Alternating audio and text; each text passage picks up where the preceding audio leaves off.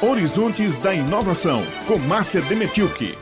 A gente segue falando de pesquisa, também de inovação, porque o Instituto Federal da Paraíba, Campus Picuí, IFPB, e a coordenação do curso superior de tecnologia em agroecologia vão apresentar o seminário do projeto de educação ambiental, uma ferramenta para conservação do bioma Caatinga. O evento acontece nesta sexta-feira, mas quem vai trazer os detalhes para a gente é ela, ao vivo, Márcia Demenchuk, nossa querida amiga e jornalista, na coluna Horizontes da Inovação.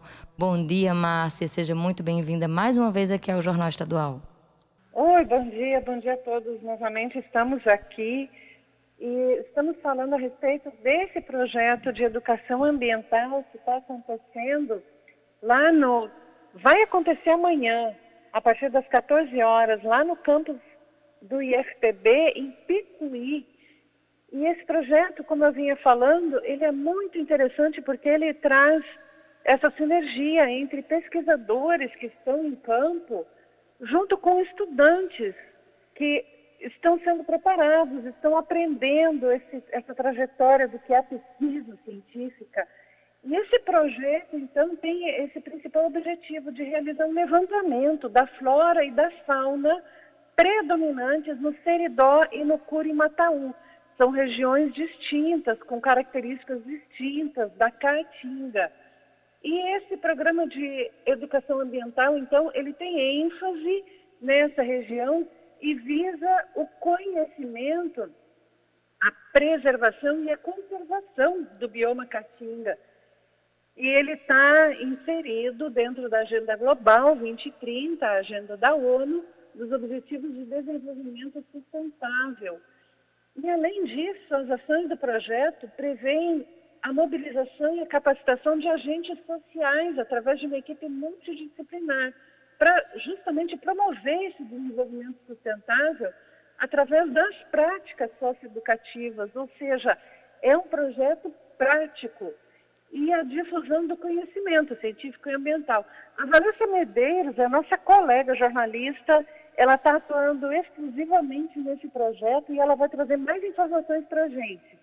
O projeto ele reúne uma equipe multidisciplinar. Essa equipe contribui ali através de suas áreas de conhecimento com a execução dos objetivos, né, que é o levantamento da fauna e da flora na região, nos 12 municípios, o Seridó e Curimataú, e todas essas atividades socioeducativas vão ser desenvolvidas na reserva Olho d'Água das Onças, que vai ser o espaço ali de socialização para as práticas de educação ambiental, as ações socioeducativas.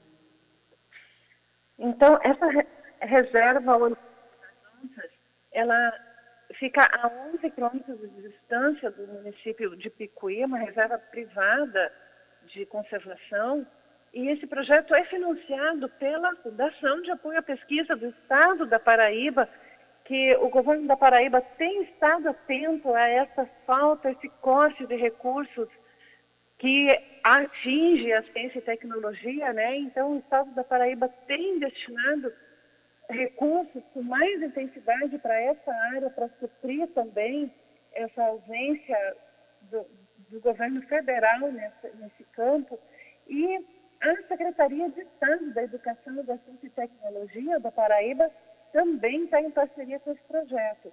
A execução dele vai ser pelo Departamento de Agroecologia do Instituto Federal da Paraíba, no campus Picuí, sob a coordenação da professora Jeane Martins, que é coordenadora do curso superior de Tecno Tecnologia em Agroecologia do IFPB, no campus Picuí.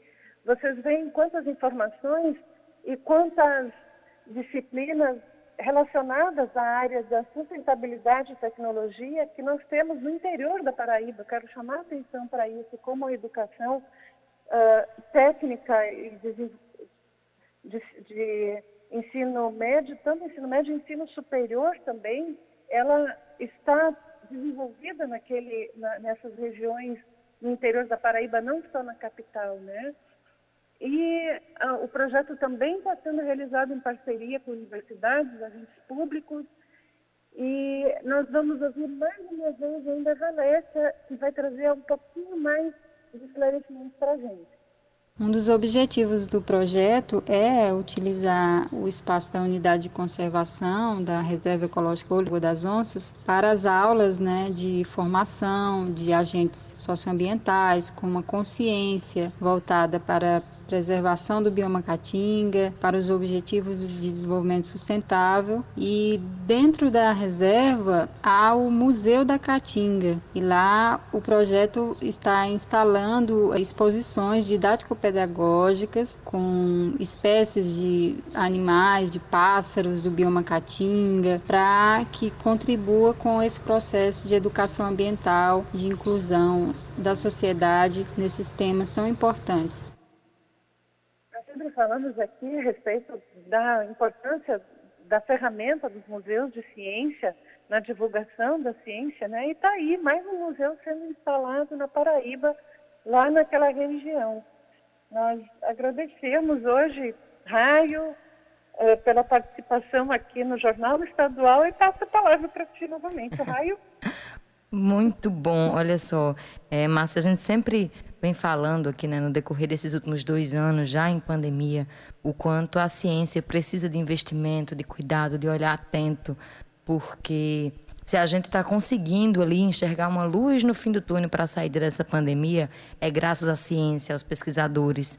Né, que mantiveram lá os seus laboratórios funcionando, pesquisaram vacinas, remédios, protocolos. Então, tudo isso é tão importante para a gente entender onde o meio ambiente onde a gente está inserido. É, tudo isso é tão importante. E você cita aí na sua fala que o governo do estado da Paraíba tem conseguido chegar junto de alguns desses pesquisadores, mesmo na ausência do governo federal, o que é muito importante e valida ainda mais esse trabalho, né, Márcia? É, essa é, é, esse recurso que foi destinado para lá, ele foi, inclusive, fruto de um esforço do deputado Buba Germano, que é daquela região, né? Ele é uhum. oriundo lá de Picuí, mas ele, ele destinou uma emenda impositiva da Assembleia Legislativa para financiar esse trabalho que vem sendo, vem, tá, está iniciando lá, né? É um trabalho bastante interessante, mas é, esse olhar, Raio e ouvinte da Tabajara, é um olhar da sociedade, ou seja, são entes governamentais, entes legislativos, e inclusive empresas também podem uh, estar mais atentas e ativas nesse financiamento da pesquisa, nesse caso relacionado aos seus próprios produtos, né, à sua própria, uh, ao seu próprio desenvolvimento tecnológico.